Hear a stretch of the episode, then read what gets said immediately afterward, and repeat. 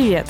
Это уже в пути. Подкаст студии «Либо-либо» и Яндекс Еды. В этом подкасте люди, работающие курьерами, рассказывают о необычном опыте и своей жизни.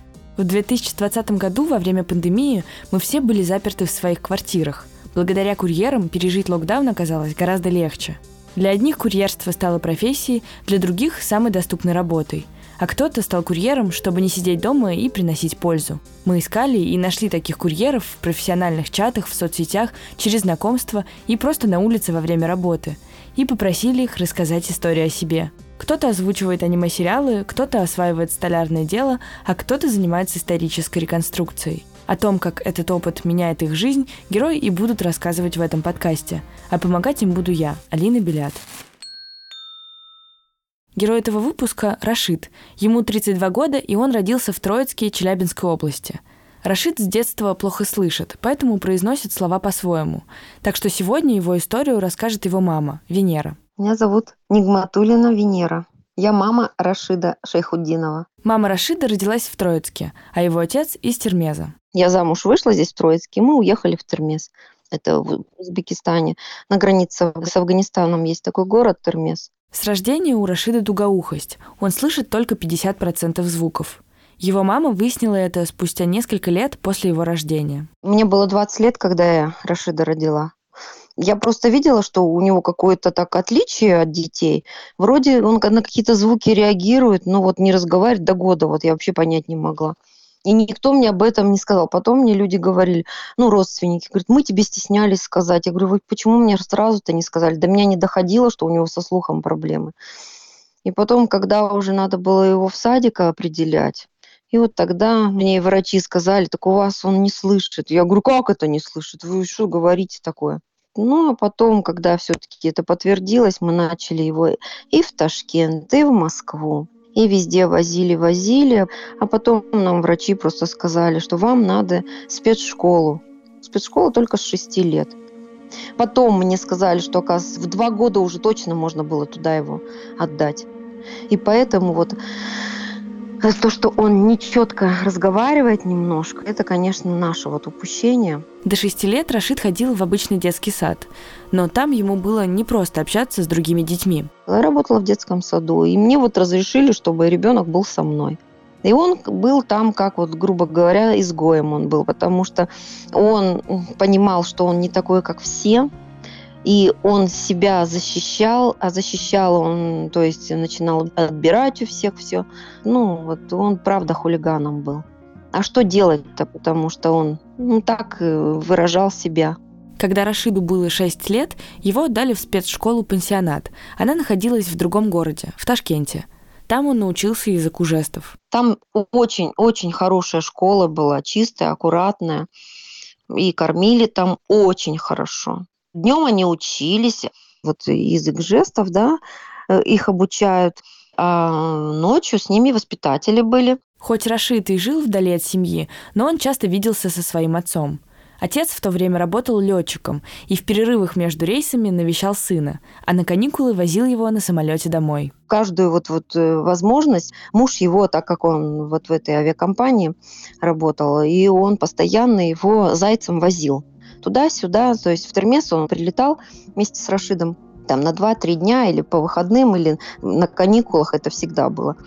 А муж на тот момент к начальству пошел и сказал, я так, говорит, думаю, что это первый случай такой, что у вашего сотрудника ребенок инвалид по слуху. Поэтому, пожалуйста, если можно как-то, чтобы я его не зайцем возил, а вот официально. И все, и ему выдали бумагу, что он четыре раза в году может его туда-сюда провести. И вот он специальные бесплатные билеты выписывал для Рашида и его возил. А если вот в такие моменты просто, то он его зайцем так и продолжал возить. Когда Рашиду было 11 лет, родители развелись, и мама с сыном уехали в Троицк. Там не было спецшколы, в которой Рашиду было бы комфортно учиться, поэтому его опять отправили в пансионат в другой город – в Челябинск. Там у них очень хорошая воспитатель была. Она была советской закалки, такая женщина, чуть не сказала с кнутом. Нет, она прямо вот, вот она их так воспитала. Она вот как мне тогда говорила, говорит, вы поймите меня, что я хочу их подготовить к жизни. Вы же знаете, что они совсем другие люди, совсем другие. Поэтому их надо чему-то так вот, к жизни так готовить, чтобы они не боялись потом шагать в жизни. Рашид все детство был предоставлен сам себе. Из-за своей особенности у него было не очень много друзей. Он плохо учился и часто хулиганил и учительница Рашида пыталась найти занятие, которое бы его увлекло. Она его в всякие кружки вовлекала. И еще мне это воспитатель тогда тоже вызвала, она мне все на него, не то что жаловалась, она говорит, как-то его надо вот, вот из него человека делать. И, и она говорит, у него способности к спорту есть. Так что я, говорит, решила его и туда. Так Рашид в шестом классе впервые начал заниматься бегом. В спецшколе физической подготовке уделяли особое внимание – внутри школы вот это направление спорта очень-очень развито. Там вот когда заходишь в фойе, там по стенам шкафы такие узкие очень, и там вот эти вот награды. То есть вот там вот именно по спорту их отправляют. Мне еще кажется, почему он спортом занялся, потому что, как мне воспитательница говорила, он э, хулиганистым мальчиком был. Вот, он, видимо, привык в этой-то жизни он себя старался от всех э, защитить, и поэтому, мне кажется, вот он в спорт его и направили легонько, а он туда ушел с головой. Бег стал настоящей страстью Рашида. Он проводил все дни в спортивном зале и постоянно тренировался. Когда летом после шестого класса Рашид приехал на каникулы домой, Венера сразу заметила, как он изменился. У него совсем другие ножки-то. Вначале у него просто они палочками были, а потом смотрю, такие спортивные ножки, и фигурка совсем другая стала. И руки у него совсем другие, мышцы у него. Благодаря новому увлечению Рашид нашел друзей. А еще ему очень повезло с тренером, Альбертом. Он много времени проводил с ребятами, учил их преодолевать себя и любить то, чем они занимаются. Этот Альберт тоже окончил эту же школу, он тоже плохо слышит, но он еще хуже Рашида слышит. Альберт его учил, как, чего делать, как есть, какие нагрузки. Вот он мне вот это вот рассказывал, что иногда его Альберт даже заставляет, ему трудно. Но Альберт говорит «надо», и он послушный мальчик был. Вот. Иногда он мне вот рассказал, что они в какую-то высотку заходили, и по лестницам вверх, вниз, вверх, вниз.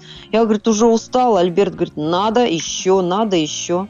Вот так вот бегали. Вскоре, благодаря постоянным тренировкам, Рашид начал делать успехи и выигрывать на соревнованиях среди слабослышащих спортсменов. Потом, как только начал заниматься вот этим спортом, он сразу начал постоянно привозить медали. Медали, медали, медали и медали. Я помню, вот ярко помню, что в пятом году позвонил и сказал, что чемпионат России был в Саранске, и он занял первое место. То есть он стал чемпионом России.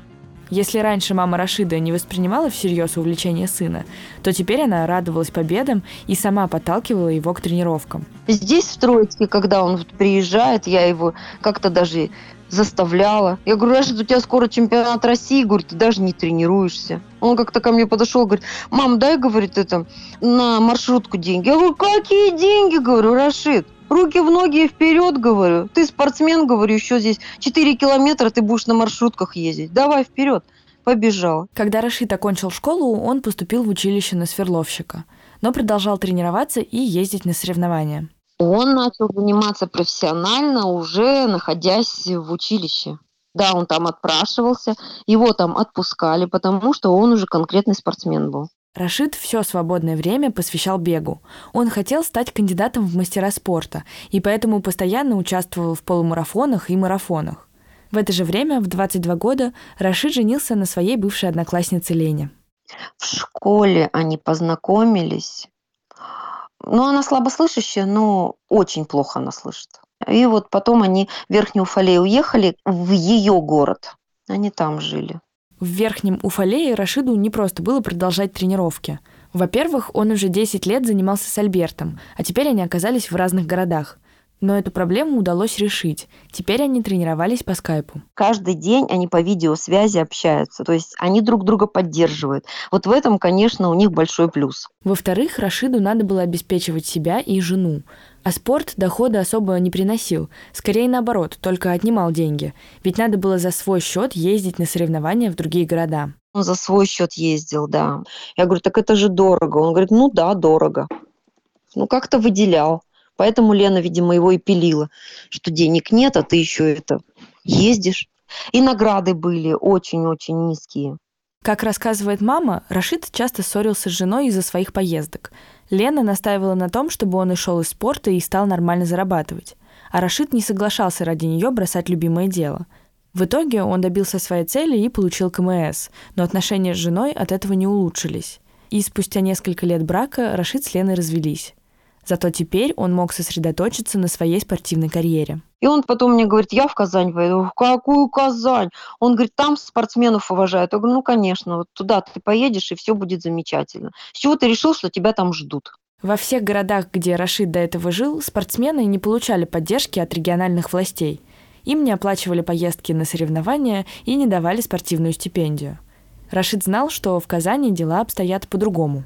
Он немножечко обиделся на меня и уехал, и я только вот на дорогу помню ему сколько-то, две что ли тысячи или три тысячи дала. А потом какой-то момент, наверное, месяца три что ли, мы вообще с ним никак не общались. И он от меня, короче, все это он скрыл. Мне, конечно, страшно стало, когда он мне все это рассказал. Вот, что он приехал, денег было вот сколько вот я ему вот дала в кармане, и все. То он устроился мыть машины, потом где-то во дворах подметал, а потом, значит, э, а, ну и в этот момент он еще ездил где-то на соревнования. Не было возможности вроде как и хорошую работу найти, на жилье не было денег, на хорошее жилье, а он продолжал заниматься спортом. Не бросить бег и вообще пережить трудности Рашиду удалось благодаря местному тренеру. Тот помог Рашиду устроиться в Казани и, несмотря на проблемы, продолжить тренировки. Хороший, молодой такой мальчик, ну, в смысле молодой, 35 что ли ему. И, и он профессионально занимается с шестом, прыгает тоже, ну и бегом. Как мне Рашид сказал, тренер э, говорит, у тебя, Рашид, уже возраст такой, что надо чем-то еще заняться – чтобы ты еще в спорте продержался какое-то время. Вот, и он говорит, а чем я могу? Он говорит, с шестом давай будем прыгать. Он говорит, я с шестом, ты что? Нет, нет, нет, нет. Он говорит, давай попробуем, у тебя все получится. И вот, и он начал с шестом прыгать. Рашиду было тогда 30 лет. Для профессионального спортсмена в этом возрасте уже поздно менять вид спорта. Но он решился, и через несколько месяцев он впервые прыгал с шестом на соревнованиях а Венера смотрела онлайн-трансляцию. Онлайн я смотрела весной. Боже мой, как мне было страшно, когда он прыгал. Вот раньше ничего не видела, было хорошо, жила спокойно и жила. А это прям, давай, давай, давай, давай, вот так вот. Я прям на всех эмоциях смотрела. Хотя никто меня не слышал. Ну, дико интересно смотреть, конечно. Сейчас Рашид продолжает активно тренироваться. Он не зря рискнул и переехал в Казань, ведь теперь у него есть все условия, чтобы себя проявить. К тому же победы на соревнованиях там приносят спортсменам хорошую стипендию. И реально, вот сейчас вот я точно знаю, что ему оплачивается вообще все. Особенно, когда он стал казанский парень. В девятнадцатом году, в декабре месяце, мы ипотеку взяли, и вот мы ему квартиру там купили. И вот когда он прописался, когда он стал казанский парень, и вот, вот первый шаг мне понравился, что он пошел вот в спорткомитет туда, и ему, значит, дали и там и свидетельство, или какое там, что он является жителем Татарстана. Ему выдали вообще все полностью. И спортивный костюм, и кроссовки, и даже мяч футбольный. Я говорю, а это-то зачем? А он говорит, я тоже спросил, а это-то зачем? Ему сказали, тебе что ли плохо, тебе дают, типа, вот и бери какие соревнования, он вот, допустим, едет, э, идет билеты покупает, а потом, когда приезжает соревнование, сдает эти билеты, и ему выдают всю сумму. И за проживание, и за билеты, за все, за все, за все. Вот это, конечно, в Казани они молодцы. Чтобы иметь дополнительный заработок помимо стипендии, Рашид решил найти работу. Для него было важно, чтобы он мог совмещать ее с тренировками. И тогда тренер Рашида предложил ему попробовать поработать курьером. Вот этот же тренер сказал, давай я тебя устрою на такую работу, которая вот, вот иди, говорит, курьером. Он говорит, да нет, я же там не смогу. Он говорит, сможешь, давай попробуй. Вот. И Рашид в ноябре месяце 2018 года пошел туда. И вот он говорит, полдня, что ли, со мной кто-то ходил, ну вот, показывал, как что делается. А потом уже сам пошел. Ему так нравится. И мне кажется, ему еще льстит то, что там его очень уважают именно в офисе. И когда вот я туда первый раз пришла, э, в офис он меня привел, и я говорю, давайте мне жалуйтесь на Рашида. Они мне говорят, вы что? Он у нас самый лучший, как на него можно жаловаться? Потом, когда мы уже квартиру все переехали туда, Рашид говорит, давай торт купим. Вот мы пришли туда к ним в кабинет и торт. И они говорят, а зачем торт? Что за праздник? Я говорю, а у Рашида квартира. А они как закричали, ура, ура, поздравляем, как будто это они квартиру купили. Они прям там шумно-шумно это прореагировали. И Рашид стоял и прям весь сиял от счастья. И для него это очень важно, что он нужный человек, что с ним считаются, что его уважают. Вот ему это очень-очень-очень надо. Рашиду всю жизнь было сложно совмещать спорт, который отнимает так много времени, с работой и учебой. И только теперь он, наконец, нашел для себя идеальный баланс. Сейчас Рашид продолжает тренироваться и мечтает попасть в паралимпийскую сборную России. Сейчас вот у него личная жизнь, получается, вот работа и, цель все-таки мастера спорта выбиться. А это может означать то, что его могут взять в сборную России. И он будет ездить на Паралимпийские игры. Поэтому он живет сейчас, никого не трогая. У него сейчас для счастья, у него все есть. Угол свой, интересная работа, в которой он прям... Он мне много всяких вот, что он видит, допустим, что-то необычное, он мне все фотографии присылает. Заказ интересный, он мне фотографию присылает с улыбкой во весь рот. И поэтому, мне кажется, ему очень нравится.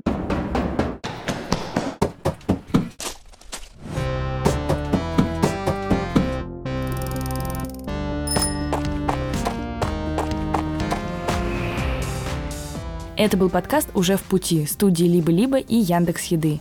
Над этим выпуском работали редактор Юлия Яковлева, продюсеры Гульнара Делекторская и Ксения Красильникова, ведущий продюсер Алина Белят и звукорежиссер Павел Цуриков. Джингл написала Кира Вайнштейн, а обложку нарисовала Таисия Темкина.